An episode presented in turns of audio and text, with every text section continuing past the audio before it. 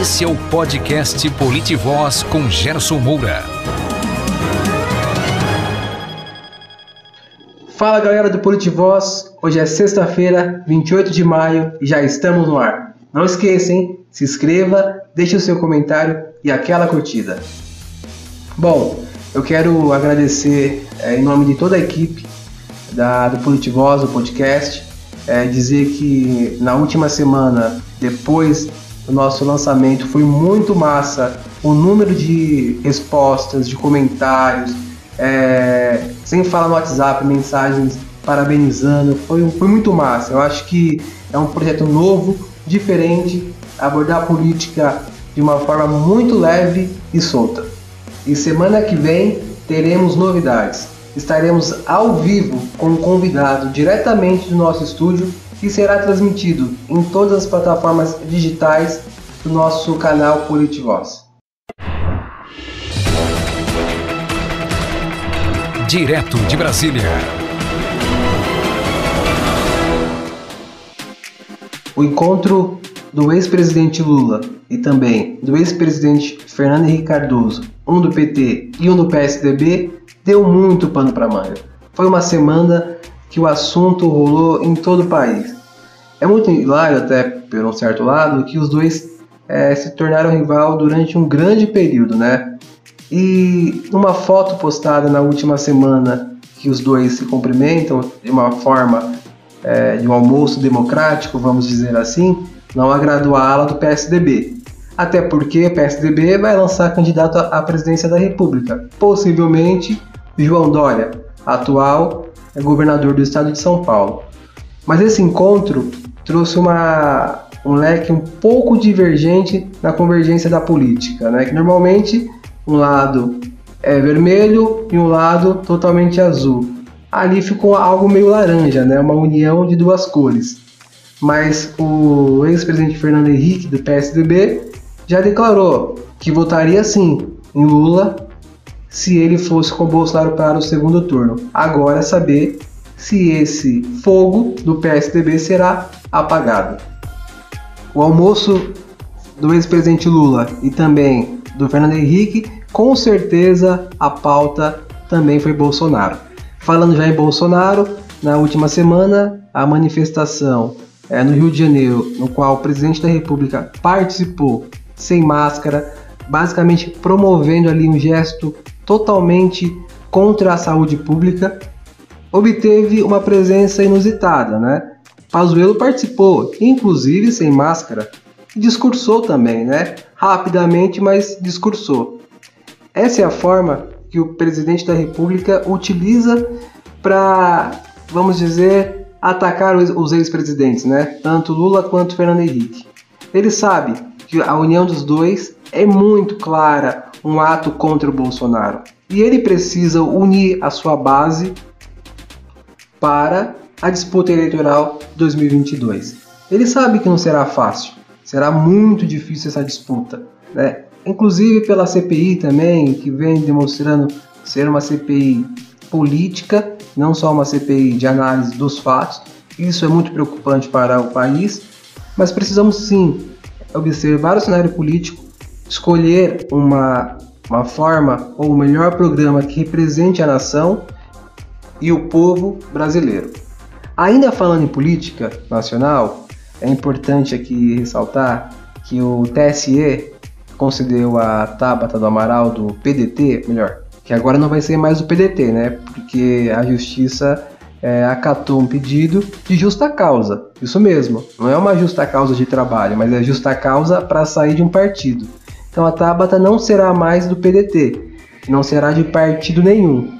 Mas em contrapartida, essa saída dela do, do partido, por ela pertencer ao movimento cívico, que eu acredito, vai abrir um precedente muito claro para as eleições de 2022 e 2024, que é um novo modelo de disputa, é um novo modelo de movimentos cívicos que se unem em prol de uma candidatura é, voluntária ou independente. É um modelo que surge, não é, é apenas a Tabata, mas outros candidatos eleitos também vão aderir ao TSE com o mesmo é, motivo, e aí teremos diversos candidatos que estarão aí à disputa eleitoral por movimentos cívicos. E para concluir, eu quero dar uma, dar uma opinião pessoal sobre a saúde pública é, em nosso país. É, estamos vivi é, vivenciando uma nova onda, né? É, não é fácil é, conviver é, com esse vírus.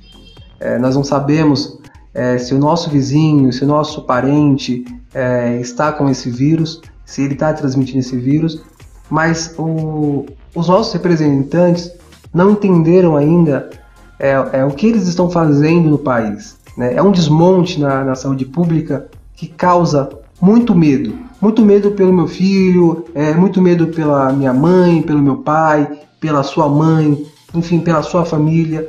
É, é uma brincadeira né, que cada dia se torna mais clara é, para cada um de nós.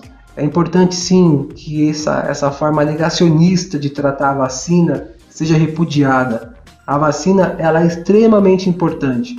Sabemos que ela tem alguns efeitos, sim, é, são, são efeitos naturais de qualquer outra vacina, assim como da gripe, mas é importante que cada um esteja me ouvindo aqui agora, transmita isso para a sua família, transmita isso para o seu pai. Não vamos negar a vacina, não vamos negar a saúde pública brasileira. É, vamos reconhecer que o SUS é fundamental. Não é à toa que o Brasil é, tem um sistema de vacinação única, é um sistema totalmente inovador que qualquer país é, teria inveja de ter um sistema como o nosso.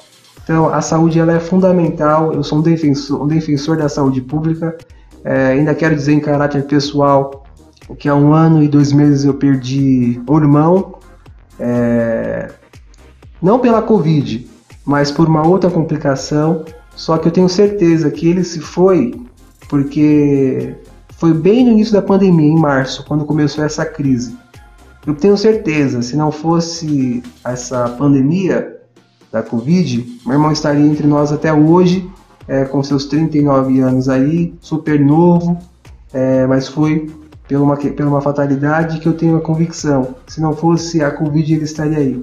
Então eu peço mais uma vez, é, se cuidem, usem máscara, usem álcool em gel, é, cuidem dos seus, proteja a família, faça o que puder. Política Regional. Na pauta regional dessa semana, convidei dois grandes líderes da política regional o líder de governo do prefeito Paulinho Serra, o professor Jobert Minhoca, ambos do PSDB, e também o presidente da Câmara de Mauá, Zé Carlos Nova Era, do PL. Professor Jobert, como tem sido a sua atuação perante a pandemia?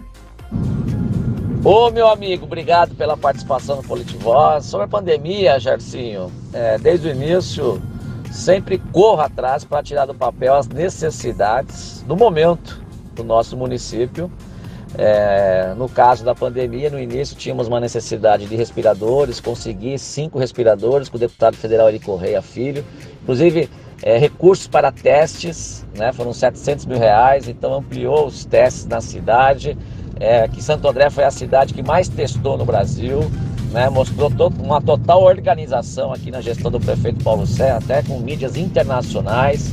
Fizemos a indicação sobre é, o fechamento é, parcial do centro de Santo André, do calçadão Oliveira Lima, com álcool em gel, com medidor de temperatura, os pit stops que tivemos aqui nas, é, nas feiras livres, nos terminais de ônibus, nas estações de trem. Então, é, fomos acompanhando passo a passo, pedindo passo a passo, o prefeito sempre né, colocando o andreense, né, a vida do andreense na frente.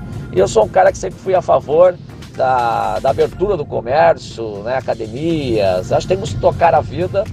É, sei que a pandemia ela tá aí ainda, infelizmente, mas a gente tem que parar nesse país, Jarcinho, de colocar o, todo mundo no mesmo balaio. Eu acho que o restaurante que funciona direitinho, correto, com medidor, com separação, com álcool em gel, ele não pode pagar a conta do bagunceiro. Eu acho que nós temos que lacrar o bagunceiro, multar o, a, a pessoa que não respeita né, as medidas e deixar quem realmente respeita trabalhar. Então, mas é, Santo André aqui realmente, graças a Deus, aqui teve hospital de campanha, né? Teve uma, uma, uma ampliação, um cuidado, né? Chegamos até, infelizmente, 1.200 internados aqui na cidade de Santo André. Hoje estamos batendo aí 565 internados, é, com muita atenção, cada um fazendo a sua parte. Estaremos aí passando né, por cima do Covid-19 e a vacinação, se Deus quiser, chegando a todo vapor. Né, que eu tô com 39 anos, faço 40 em julho. Né, esperamos aí que é, o, o, estamos contando os dias para sermos vacinados aí, torcendo para todo mundo também. Tem circulado um bastidor político que você já é um pré-candidato a deputado federal. É verdade? Parabéns pela pergunta, meu amigo. Na verdade, é uma carência total da, da nossa cidade não deixa de ser na região também, tá, meu amigo? Mas Santo André chega a passar vergonha, né, num momento que é de grande importância para a cidade, eleger sempre pessoas de outros municípios. Temos 721 mil habitantes e não conseguimos emplacar, eleger um deputado federal, né, eleger um deputado estadual. Então, é, até pela carência, Gercinho, e também eu busco um crescimento na cidade. É, hoje estou no PSDB, tenho convite de outros partidos. É, hoje eu estou muito feliz com o trabalho, com, com, a minha equipe, com as pessoas que seguem, com as pessoas que participam do meu mandato. Buscamos esse crescimento de forma ininterrupta e seguimos firme e forte, colocando sempre o nosso nome, buscando nosso crescimento. Né? Tá muito cedo ainda, mas o trabalho é dia a dia. E aí no ano que vem, quando chegar a hora da eleição, acho que Santo André precisa acordar para a vida e realmente escolher uma pessoa para a Assembleia, uma pessoa para a Câmara, porque quando a cidade precisa de segurança, não tem ninguém para apertar o governador. Quando a cidade precisa de recurso, nós temos que ficar ajoelhados para os deputados federais, amigos, parceiros, para mandar recurso, porque nós não temos ninguém que respira, que realmente né, cresceu na cidade, é apaixonado pela cidade e vai defender a bandeira de Santo André 24 horas por dia, 335 dias por ano, né, com muita vontade realmente de fazer acontecer, de entrar na padaria e falar: esse me representa, esse é de Santo André, esse eu tenho orgulho. Bom, você é o caçador de emendas. Você pode me explanar sobre esse apelido e também sobre essas articulações? Ô meu amigo, é, na verdade quem batizou a gente foi o vereador do Partido dos Trabalhadores, Eduardo Leite, uma grande liderança, um excelente vereador, inteligentíssimo, diferenciado, e colocou a gente como um caçador de emendas, até mesmo porque nós vivemos buscando emenda. A cidade tem essa necessidade, né? Aí ele falou, pô, você é um minhoca Jones. E aí pegou aqui, é, principalmente aqui para as pessoas que acompanham o nosso trabalho na classe política, Bom, Jardim, desde o início nós conseguimos, é, vou dar aqui uma esplanada aqui de cabeça para você, é, foram 150 mil reais é, para saúde, equipamentos para um, a UBS da Vila Lucinda, teve mais 100 mil reais também de uma emenda fundo a fundo é, da saúde, teve 700 mil reais de testes para Covid, cinco respiradores, 700 mil reais para obras, é, destravamos 20 milhões que auxiliou agora para sair do papel como o prefeito Paulo Sé, que é dos grandes projetos que da, da vontade dele, que é a maior necessidade na Vila Luzita, que é o hospital de retaguarda nosso. Também teremos aí, é, dentro desses 20 milhões, é, vai equipar toda a Secretaria de Obras, até mesmo com caminhões que, que auxiliam a poda de árvore, esse processo que, que, que a gente sabe que, que tem uma grande necessidade na cidade. Conseguimos base móvel para a Guarda Municipal, conseguimos é, mais um caminhão compactador que também auxilia na poda de árvore também, é, através do governo do estado. Conseguimos uma arena de esportes é, que está instalada entre o Marajoara e o São Jorge é, na Praça da Criança. É, isso foi algumas emendas aqui que eu estou lembrando, meu amigo, mas soma, somaram-se todas aí quase 27 milhões. É, muito feliz. Tem duas quadras de beach tênis para também sair do papel agora no Parque Regional. Uh, tem bastante coisa, tem mais um milhão de reais serão aí praticamente 30 equipamentos de estação de ginástica é, de inox, aqueles que tem na praia que são bonitos. É, o deputado Carlos Sampaio liberou agora um milhão de reais para aquisição desses equipamentos. Queremos, estaremos inserindo nos parques das melhores praças. Tudo isso é através de três amigos que a política é, trouxe na minha vida: deputado Carlos Sampaio, do PSDB, deputado Marcos Pereira, do Republicanos, e deputado Eli Correia Filho, do DEM. Independente de partido, né, nós temos aí um relacionamento de vida com esses grandes parlamentares e agora também temos um, uma, uma boa aproximação e também uma promessa de futuras emendas que nós tiraremos do papel junto com a deputada federal Renata Abreu do Podemos. Tá bom, meu amigo? Vamos, não tá bom não, vamos atrás de mais. Você apresentou um requerimento questionando o valor gasto na saúde em Santo André. Você pode comentar é, sobre esse requerimento, quais são os assuntos, quais são as perguntas?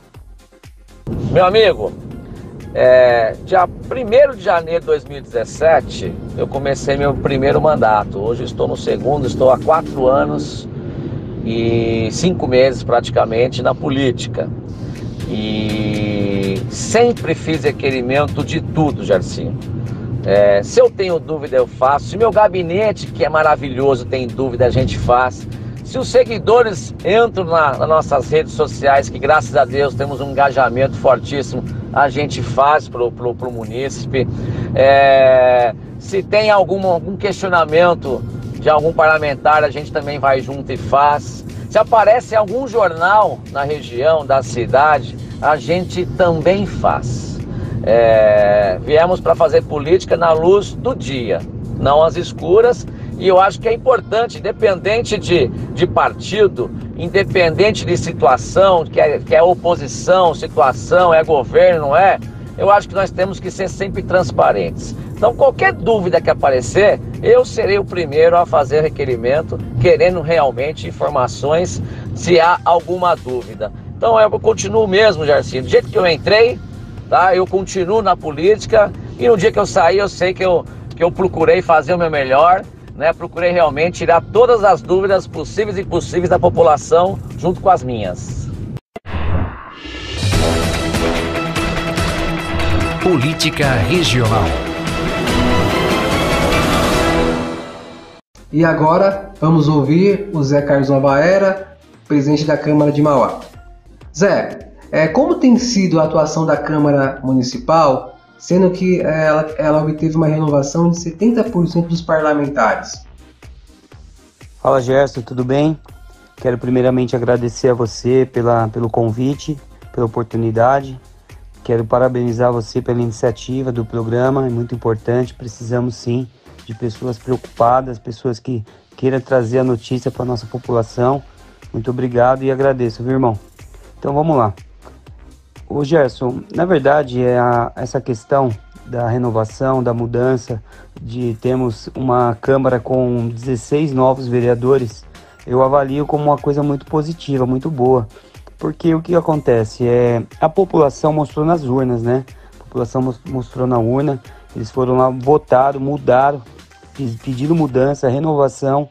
Só que se você analisar e você identificar, você, você vai acompanhar vai ver que são 16 novos vereadores, só que são vereadores que não são vereadores que não têm um trabalho, vereadores desconhecidos. São pessoas que carregam uma, uma bandeira, são vereadores que já tinham trabalho, que já fazia parte da política. Então são pessoas dedicadas, trabalhadoras, que estão sempre atentos em estar tá trazendo o melhor para a população. Então acho que isso daí é muito importante.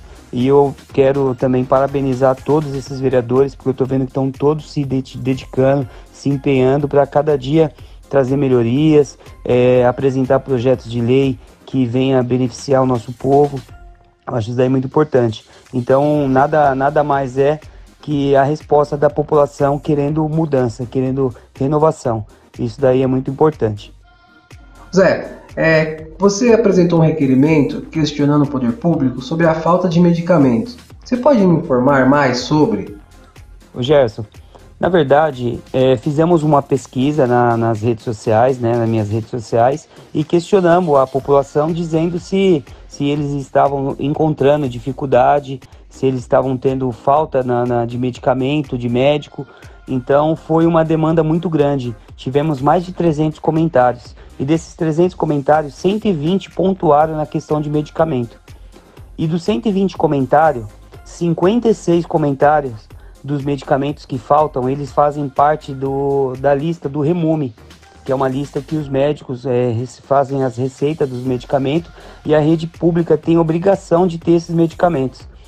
E o que, que aconteceu? Nós analisamos e começamos é, a receber várias é, ligações, mensagens e vimos que realmente é uma situação muito crítica.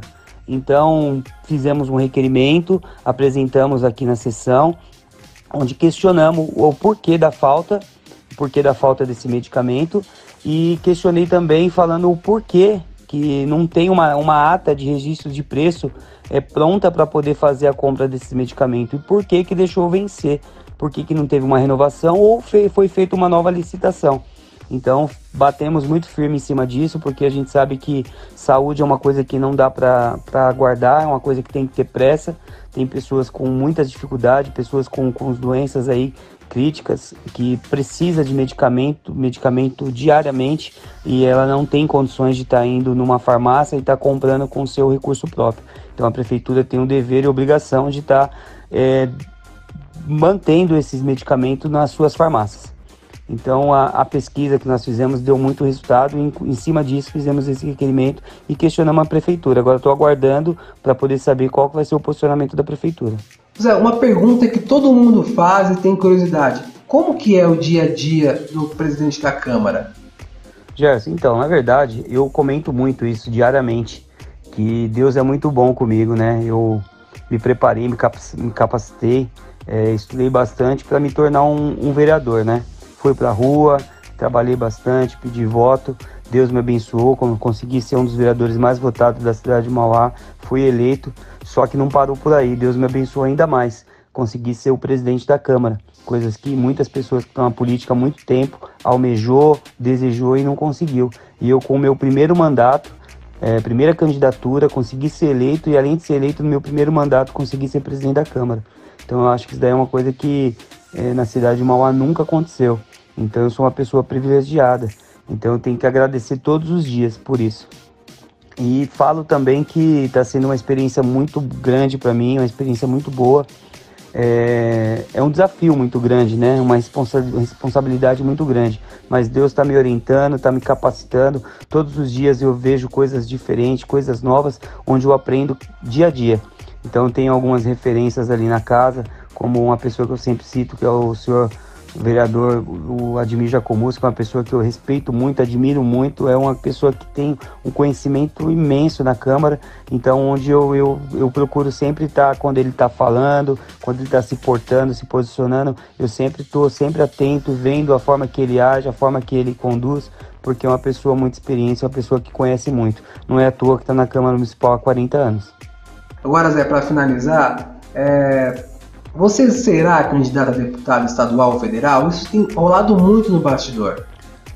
Então, na verdade, Gerson, é assim. Eu ganhei a, a eleição para ser vereador, né? Fui eleito vereador, estou fazendo um trabalho como vereador e não vou dizer para você que não tenho pretensões maiores, pretensões futuras.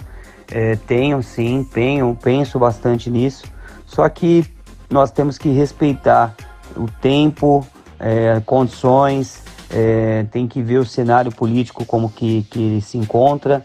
É, vejo que o cenário político da cidade de Mauá está muito aberto, tem muito espaço para as pessoas, no caso vereadores novos, pessoas que estão tá ingressando na política agora. É, a população mostrou que quer mudança, quer renovação, quer pessoas realmente comprometidas, pessoas que querem realmente fazer a diferença.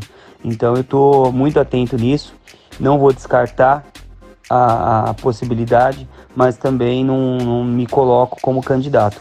Eu estou preocupado com o meu mandato, vou fazer sempre o meu melhor pela população.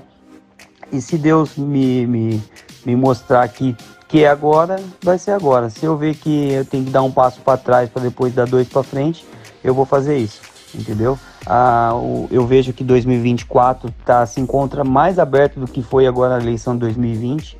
Eu acho que tem muito espaço. Eu acho que tem poucos, poucos nomes na cidade para poder estar tá concorrendo a, a cadeira de prefeito. Então tem vários grupos aí políticos se formando.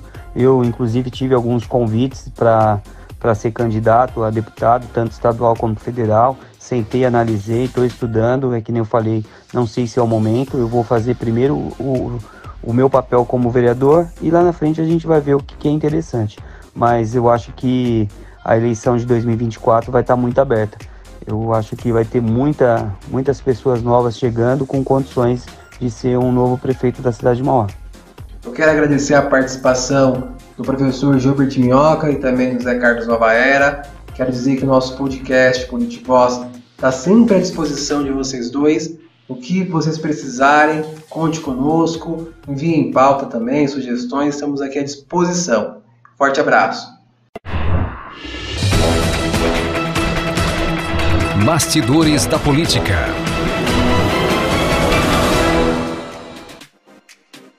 Essa semana, o bastidor regional teve o que falar. Foi até difícil selecionar os principais tópicos para essa, essa edição do podcast, né? Mas vamos começar aqui por, por São Caetano.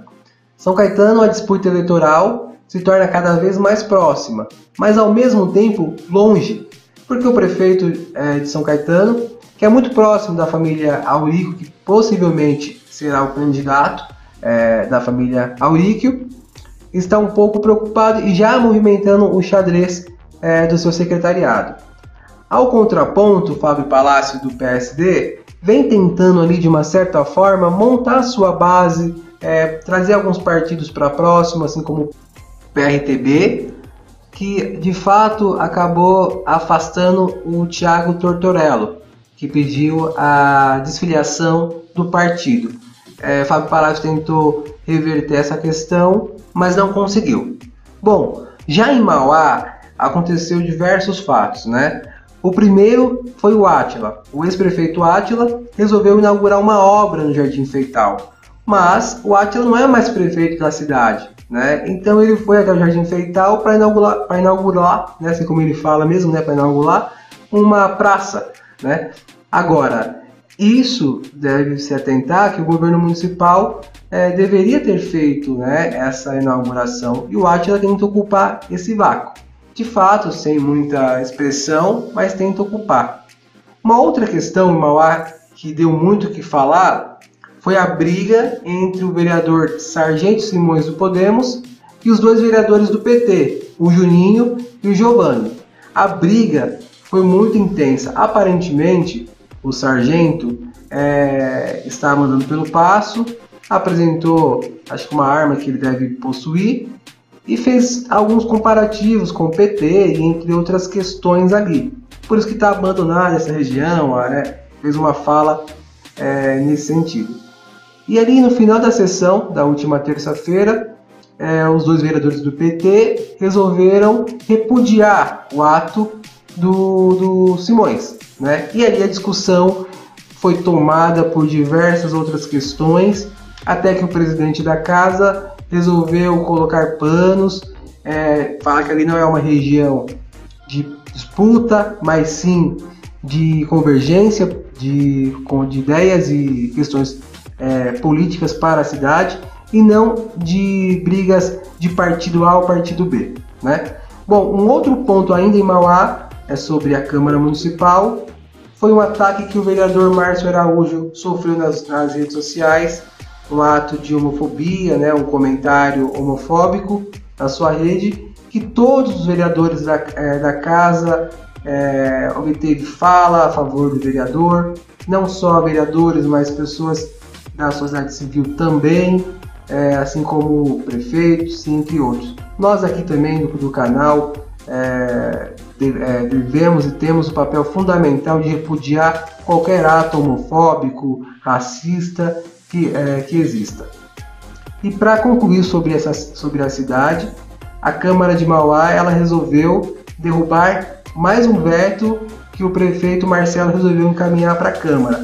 Eu acho, e aqui eu falo com propriedade, que o diálogo não deve ainda é, ser o caminho correto que o prefeito tenta levar para a Câmara, porque já é a segunda votação dos vetos que é derrubado na Câmara Municipal. Agora é importante acompanhar essa, essa movimentação entre os poderes, é, ter a compreensão se isso é uma questão política ou, ou uma questão de aproximação de governabilidade. Eu imagino que o prefeito deva ter uma base, mas ainda não uma base é, extremamente sólida, até porque é, existia é, um grupo denominado G14, que eram 14 vereadores é, alinhados a diversas propostas de governo. Hoje, hoje aparentemente não existe mais esse G14, mas ainda o governo demonstra que não tem governabilidade. Né? Isso, é, isso é muito preocupante a um certo ponto. Né? É, normalmente todo governo já cria no começo de qualquer é, mandato a sua base governista. Bom, agora vamos falar de Ribeirão Pires. Na segunda-feira, o prefeito Clóvis Volpe esteve no Palácio dos Bandeirantes e ele firmou uma parceria com o governo do estado para a construção do Poupa Tempo em Ribeirão Pires. Né? Isso demonstra também uma grande aproximação que o prefeito tem tido com o governo do estado.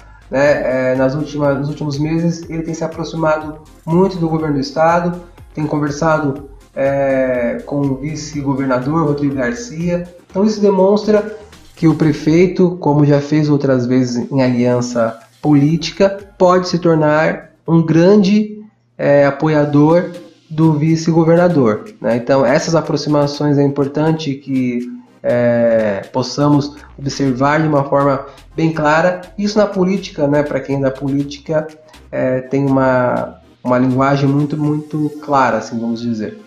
Né? Ainda sobre Ribeirão Pires, Hoje foi aprovado na Câmara Municipal o Plano de Mobilidade Urbana.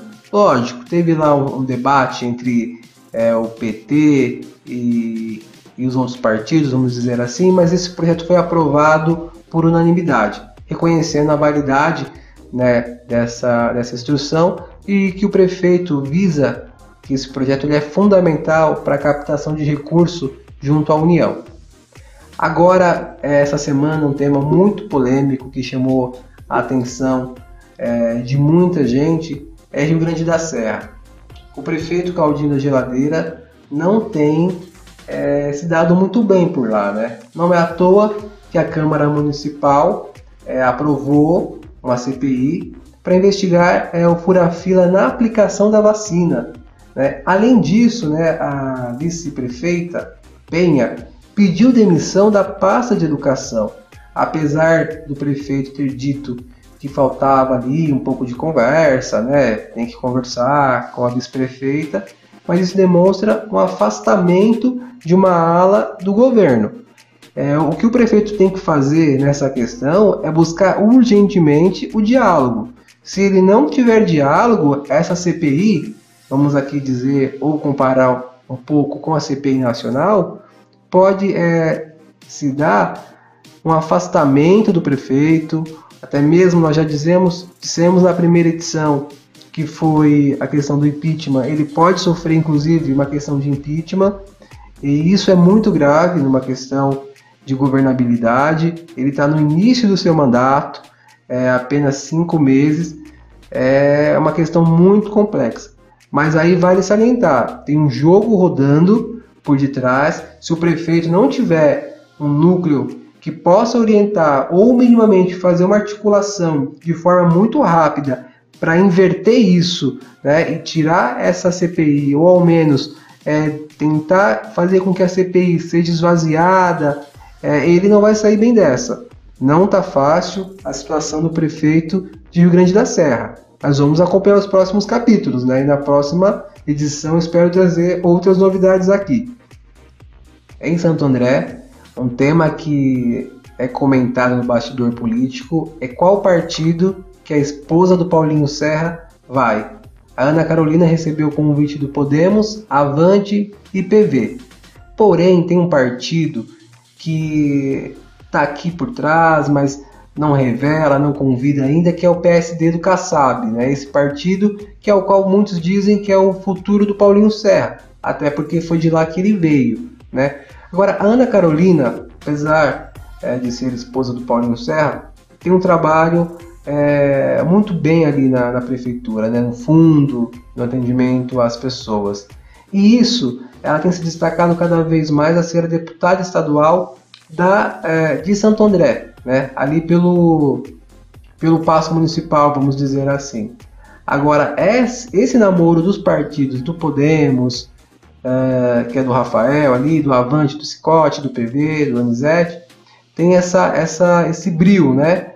Aí é saber agora a escolha e a sua viabilidade. Agora, e esses namoros com flores já foi dado, isso já foi dado.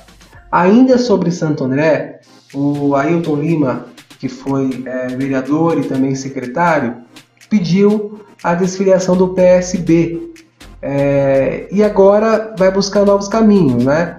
O Ailton disse que não, não houve nenhuma insatisfação, é uma decisão é, de próprio punho, é, a, sua, a sua é, desfiliação partidária não tem é, nenhum movimento político, né?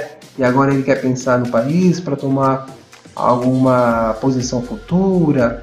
Enfim, é isso que ele tem dito, é algo aparentemente morno. Mas parece que ele cumpriu um papel e saiu do partido. Acho que só usou o partido ali para ser candidato. É o que me aparenta. Não sei se foi isso.